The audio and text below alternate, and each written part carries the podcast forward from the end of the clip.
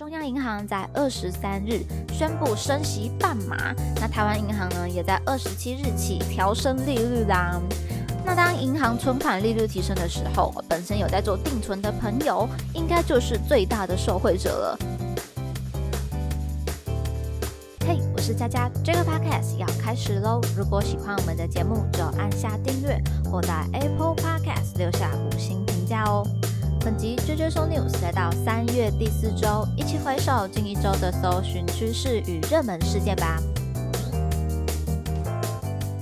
再努力两天、三天就可以迎接五天连假喽！所以大家我们一起加加油，来听一下今天的新闻趋势内容，有没有什么趣事可以聊慰一下彼此的心情吧？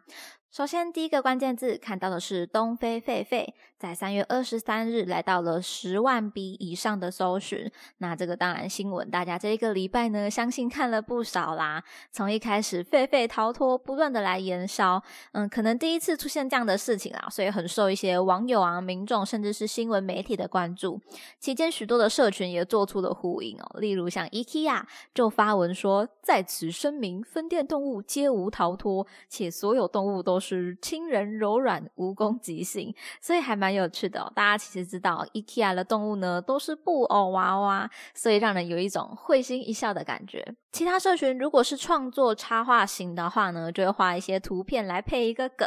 那如果是商品贩售，就会说：“哎，我们有没有动物型的商品啊？也来做做清点。”如果是动物园，当然也是要赶快的声明说：“哦我们没有遗失动物啦。”不过点来点去，最后没有任何一个人或者说大单位赶来承认说：“哦，是我自己的动物走失了。”搞得好像这个狒狒是凭空出现的一样。但说实话啦，新闻闹得这么大，加上如果是动物园走失的话，依法要开罚一万元以上五万元以下的罚款；如果是民间饲养的话，就更严重了，依法可处六月以上五年以下的有期徒刑，并科二十万元以上一百万元以下的罚金。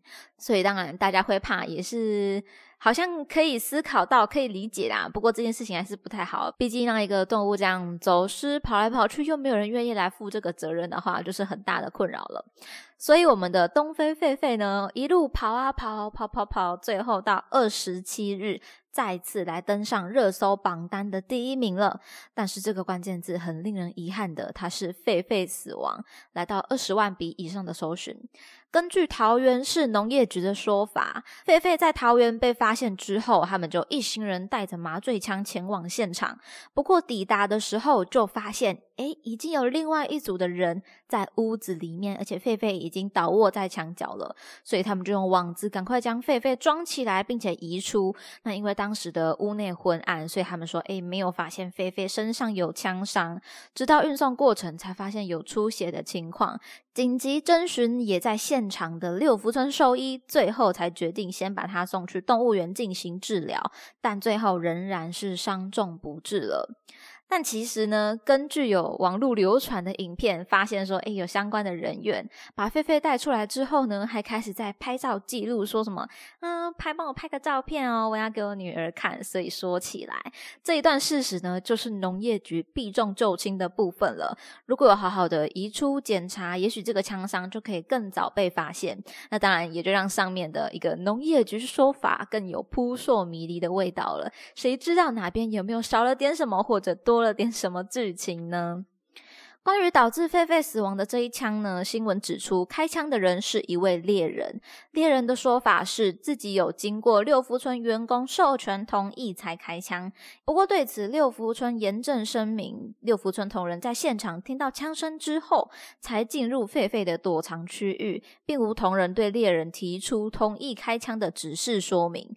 那基于保护员工以及捍卫六福村保护动物的声誉，六福村将会对猎人提出法律告诉。所以这么说起来，有几种可能呢？一就是六福村他不敢承认自己有做这件事情，那再来就是猎人他不敢承认说他没有受到一些嗯批准的过程，然后就开枪，或者有其他人来指示猎人，你就这样讲就可以了。那其实我个人认为还有一个疑点啊，会不会根本桃园农业局就在那个开枪的现场，开枪的那个当下其实是在的呢？讲出几个我猜测的可能，但不是事实哦，大家要注意，还是需要经过验证才可以。那总结来说，这个扑朔迷离的事件好像有点需要柯南呢。所谓真相只有一个，不过以结局来说，许多网友都在为东非狒狒抱不平啦，动保法的观念也再次被提出来，社群或者新闻媒体也仍然在蹭着这个热度的话题。我个人认为，其实追根究底的话，还需要了解说这个狒狒究竟是从何而来呢？搞不好会成为这个破案的关键了。所以我应该是伪侦探柯佳佳。好，以上言论请不要信以为真，事实究竟如何呢？大家就可以一起看下去啦。下一个关键字看到的是洪都拉斯，在三月二十六日来到五万笔以上的搜寻。外交部长在二十六日宣布，台湾与洪都拉斯断交了。哦，我们的朋友又少了一个了。不过，引起热烈讨论的另一个原因，则是因为部长有指出，洪都拉斯曾提出盖医院、新建水坝，甚至要求吃下二十亿美元国债。总金额高达二十四点五亿美元，那大约就是台币的七百四十三亿了，有一种赔了夫人又折兵的感觉。不过台湾在国际上的关系，相信大家也是心里有一个底啦。虽然说，哎，有愿意支持台湾的人，但也是有艰辛的部分。好像我个人认为。也没有办法说你真的去责怪谁谁谁不跟你当朋友了。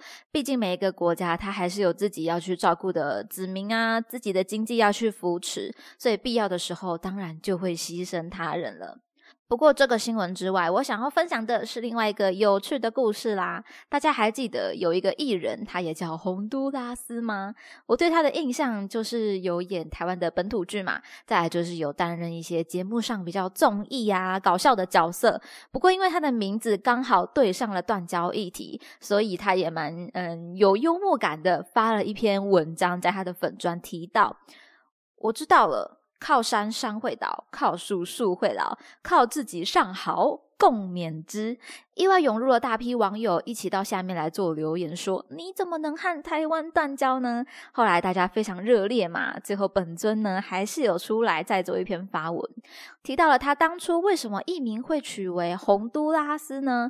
是因为他希望可以更与众不同一点，希望可以红到拉屎，所以就成为洪都拉斯啦。这个幽默的创意呢，也许有当小编的潜力哦。总之呢，算是为这个看起来不太好的事件。带来了一点点小小的快乐、小幽默的插曲啦。下一个关键字看到的是摩尔定律，在三月二十五号来到一万笔以上的搜寻。为什么这个关键字会登上榜单呢？是因为这个摩尔定律的提出者，英特尔公司共同创办人兼前董事长戈登摩尔，在二十四日的时候。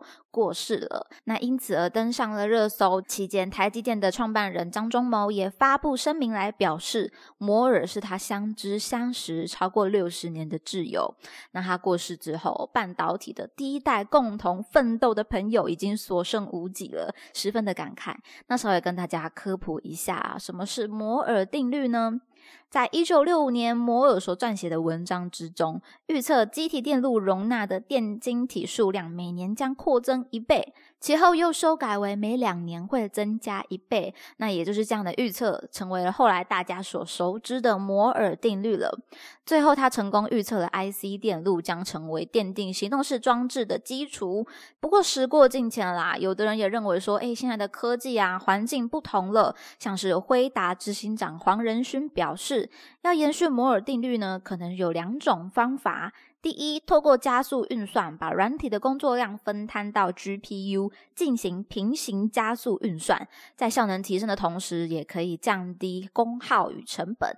第二，彻底改变应用程式及采用人工智慧，透过加速运算与 AI 的相辅相成，可以以更低的功耗以及价格来获得更高的运算。所以总结来说呢，其实担忧的点就是关于一些功耗啊、成本啊、效能这一方面，会不会未来难有突破呢？但这样的说法、这样的否定哦，其实在台积电啊、英特尔、超微等重量级的科技厂，他们都是不认同的。他们相信摩尔定律也。也是持续存在的哦。那这部分呢，以佳佳的角度来说，就难以判定了。毕竟我们不是产业中人嘛。不过我认为，其实旧有的一些定律，在未来的某一天，其实终有要面临修改的时候。包含提出者摩尔他自己也有经过一些调整跟修改，所以不管未来他会是更加的厉害呢，还是需要突破，保有一些担忧，并且持续努力就是最好的了，因为这样才可以督促自己不断的努力向前。所以说起来呢，台积电啊、英特尔他们否定似乎是可以理解的行为哦。也许在他们的心中是有这样的担忧的，但是当他对外的时候，他会说不会消失，相信定律这样的话。既然这句话说出来了，未来的他们剩下的可能也只有持续突破的这一条路，只能再做得更好了。所以无形之中呢，也是给予社会信心，也给予自己的公司团队一些压力喽。最后的关键字看到的是央行升息，在二十三日来到十万笔以上的搜寻。那这部分就是中央银行在二十三日宣布升息半码，那台湾银行呢也在二十四日的时候宣布二十七日起即将调升利率啦。那当银行存款利率提升的时候，本身有在做定存的朋友，应该就是最大的受惠者了，也可能吸引更多的人一起把钱存进银行里面。那应该有在做理财的朋友都会蛮在意哦，就是说我应该要把钱放在哪里才是最划算的呢？它才可以不断的继续帮我生钱。那这一件事情就好像近年很多新的数位银行的出现一样，他们都是以高利率啊，或者说回馈来吸引大家做一些开户，吸引大家把钱。存进银行里面，不过我看到之后一直在思考的就是，当然利率调升是希望大家可以来自己的银行开户，这是一点嘛。但是不论是美国还是说现在看到的台湾银行的升息，为什么他们要做这一件事情呢？还有没有更多原因呢？那按照刚刚所谈到的思路，大家会把钱存起来的话，市面流通的现金啊，消费行为就会减少。那当需求减少之后，物价就会受到影响，可能就可以抑制通膨的现况啦。OK，希望我以上的推断过程是正确的。当然，大家还可以分享更多你的想法啦。那么今天的内容就分享到这边，听完节目欢迎留言你的任何想法，佳佳也会一一的来回复哦。喜欢的话要记得订阅加分享，追踪 JJ News 来加入这个 Podcast 的聊天室吧。JJ 说 News 系列与大家一起思考与迈进，期待您下次继续收听。我是佳佳，大家拜拜。